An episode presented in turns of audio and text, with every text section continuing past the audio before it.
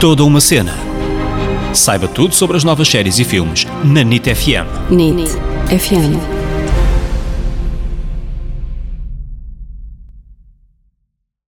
Hello! Bem-vindos a mais um episódio deste podcast que é toda uma cena.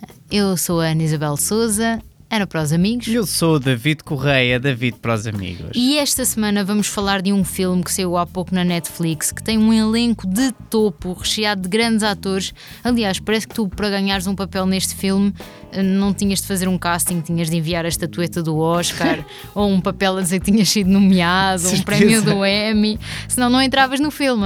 Não tinhas hipótese, sem dúvida, era, era assim. Eu Estou a brincar, mas a verdade é que o elenco está cheio de vencedores ou nomeados aos Oscars, e estou a falar do filme Os Sete de Chicago. Depois disto, sem dúvida, que quer conheçam a história verídica, quer não conheçam, quer gostem da Netflix ou não, vão ficar com vontade de ver este filme só pelo excelente elenco que reuniu. E os atores são Eddie Redmayne, Da teoria de tudo, Mark Rylance, que ganhou o Oscar com A Ponte dos Peões, Sacha Baron Cohen, o famoso Borat. Frank Langella, que fez, por exemplo, o